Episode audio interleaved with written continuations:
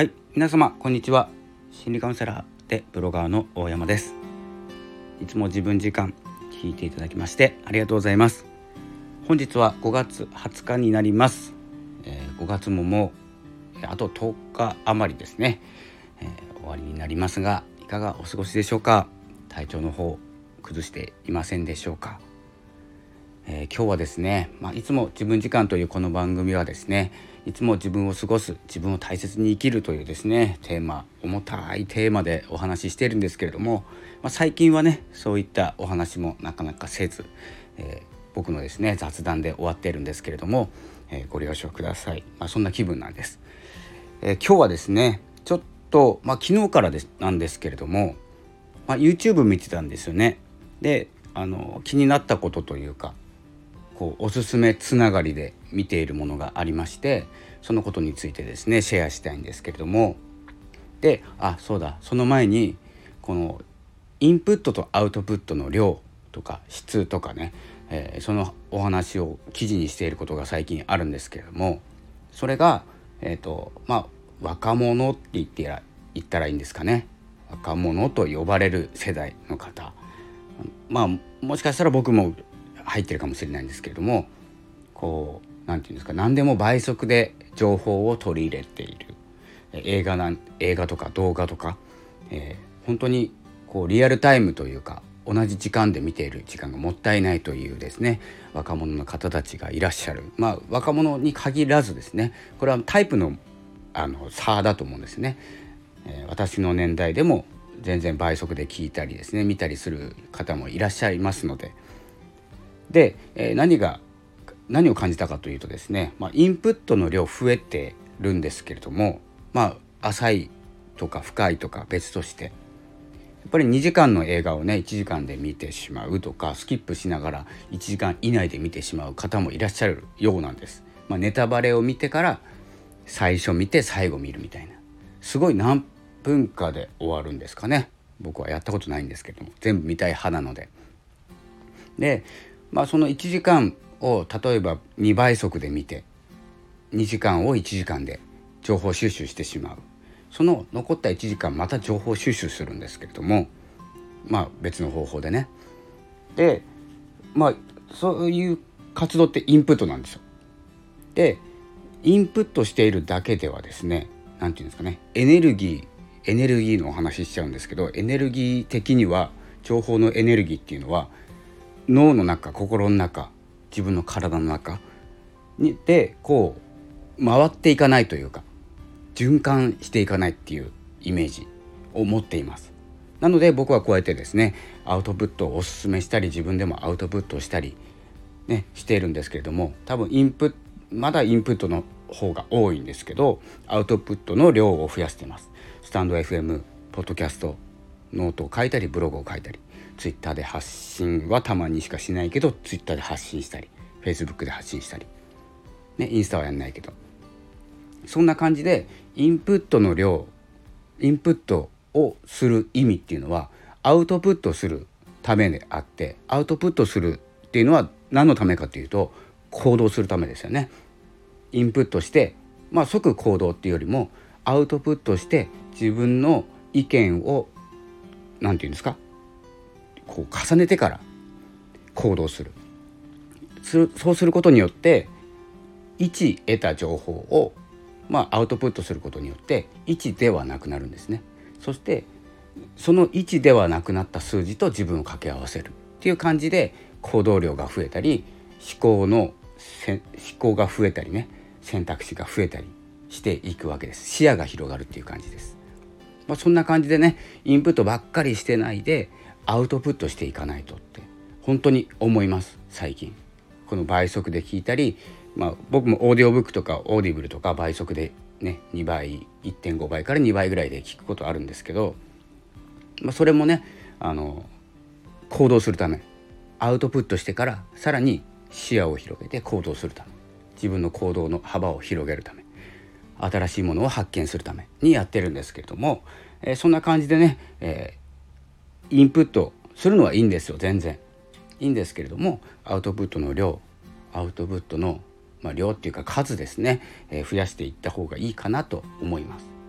今ですとえっ、とまあ本当に若者っていう言葉がもう死語なんですけれども、まあ、Z 世代とかね、まあ、世代で分かれているとすればですねこう多数の SNS を、まあ、使い分ける使っているんじゃなくて使い分けている。いろんなね自分のアバターを作って自分の発信したいこと。自分のキャラクターを作って。こうねもう試行錯誤しながらねアウトプットしているようなので。すごくそれはいいことだと思いますのでこうアウトプットを忘れずに。でアウトプットの目的っていうのは行動にある。で行動を変えるっていうことの目的には何があるのか。自分は何何の何をしたいのか。何がしたいのかじゃなくて何をしたいのか、まあ、同じですねなぜしたいのかですねなぜしたいのかということをですね、えー、こう手探りしながらですね進んでいっていただきたいなと思うのと僕もですね今迷ってますので手探り中ですのでそんな感じで進んでいこうと思っております。でちょっと本題に入る前にもう時間が来てしまいました。えー、なのでちょっとさらっとですね、まあ、お伝えしたかったこと、まあ、このインプットのね、えー、種類なんですけど昨日ね YouTube の話 YouTube で見てたんですけどそれがミスチルの桜井さんとビーズの稲葉さんの対談動画だったんですね。でそれを見た後につながりで、えーと、ミスチルの桜井さんと矢沢永吉さんの対談ラジオですね、えー、それを聞いてたんですよ。で何か目的があって聞いてたわけじゃなくてそのアーティストの方歌い手さんですね、その方の、まあ、矢沢永吉さんのどう成り上がってきたかっていうのとなぜミスチルの桜井さんとお話をしたかったのかっていうのとかね、えー、いろいろあの感じることがありました。で何をシェアしたかったのかというと僕はブロガーであって、まあ、心理カウンセラーとか、まあ、飲食で働いていてリーダーシップなども得意としてるんですけれどもその分野でしか結構情報収集してなかったっていう面があるんです。まあ、エンタメに関してはねいろいろ見ますけれども何か行動を起こそうと思った時に自分の路線にいる先人っていうんですか先に行っている方の情報を得ようとしてたんですね今までは。でもですねきっかけっていうかひらめきあの気づきっていうのは多方面からにしかないんじゃないかって気づいたんですね。まあ、ブロガーとしてまあ何て言うんですか文章を書くものとして文章家としてね、えー、そのうまい文章を書く人のブログとか記事とかまあ、サイトもねいろいろ登録してますけれどもそこから得られるものもあります。もちろん。ただ何て言うんですかねゆっくり歩いていってもなんかたどり着けそうなまあ変な意味じゃなくてたどり着けそうな気づけそうなことをちょっと早く気づいたぐらいの感じなんですね。なんですけどアーティストの方僕は歌い手じゃないので歌手の方矢沢永吉さんとかミスチルの桜井さんとかの考えもうなんかそこにはまっちゃったんですね。はまったというかいる感じです。わかります？対談してるんです僕も。でお二人の意見と僕の意見を重ね合わせて何か自分にできることはないか。って考えたんですよ。で結論まだひらめいてないんですよ。なんですけどここにあるなこの方向にあるなっていうのはなんとなく分かってきました。この方向っていうのはあらゆるジャンル違うジャンルの方の意見を聞こう対談しよう。そこに自分の意見を取り入れてみよう。っていうですね新たな流れまあ今までねそうやってやってきてるよっていう方もいらっしゃるかもしれないんですけれども改めてね自分で感じました。で、まあ、僕と矢沢永吉さんとミスチルの桜井さんがこうね3人で話していたらどんな話になっていくのかちょっとスケールおかしいですよねちょっとスケールおかしくなってきちゃったんですけどそんな感じで歌い手さんとかまあ自分にできないこと絵を描くことだったりダンスだったりもそうだし表現をしている人っているじゃないですかアウトプット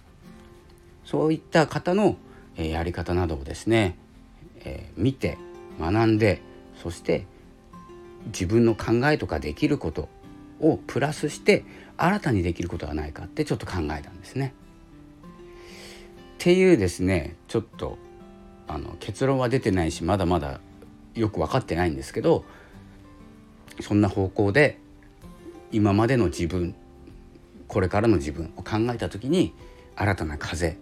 新たなね流れエネルギーの流れっていうのを取り入れていこうと思いました。長くなりましたね。是非ですねちょっとあのまあ歌い手さんとかもいらっしゃるので同じ路線にいる方かもしれないんですけど何て言うんですかブロブログを書いたり記事を書いたりしている方向で先輩たちを見るんじゃなくて違う先輩たちを見てみることも、えー、たまにはですねいいかなと思います。えー、ではですねそんな感じで本日の放送を終わりたいと思います。是非学びを広げていきましょうということです。本日もありがとうございました。さようなら。